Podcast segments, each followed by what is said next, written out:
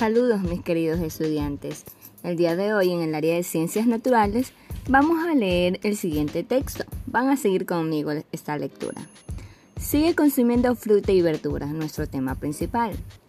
Continuamos. Comprar, almacenar y cocinar verdura fresca puede ser difícil durante un aislamiento, especialmente cuando se recomienda limitar las salidas del hogar.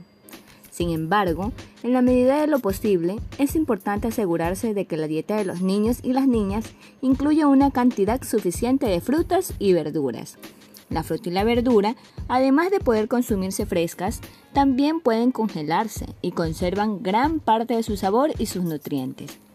El pescado en conserva, como las sardinas y el atún, son ricos en proteínas, ácidos grasos omega 3 y una variedad de vitaminas y minerales.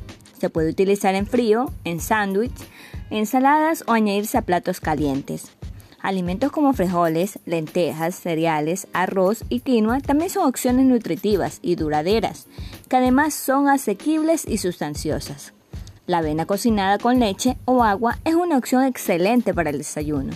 También es importante consumir alimentos que provienen de nuestra localidad o comunidad, que son la base de una buena nutrición Evita las bebidas azucaradas y bebe abundante agua.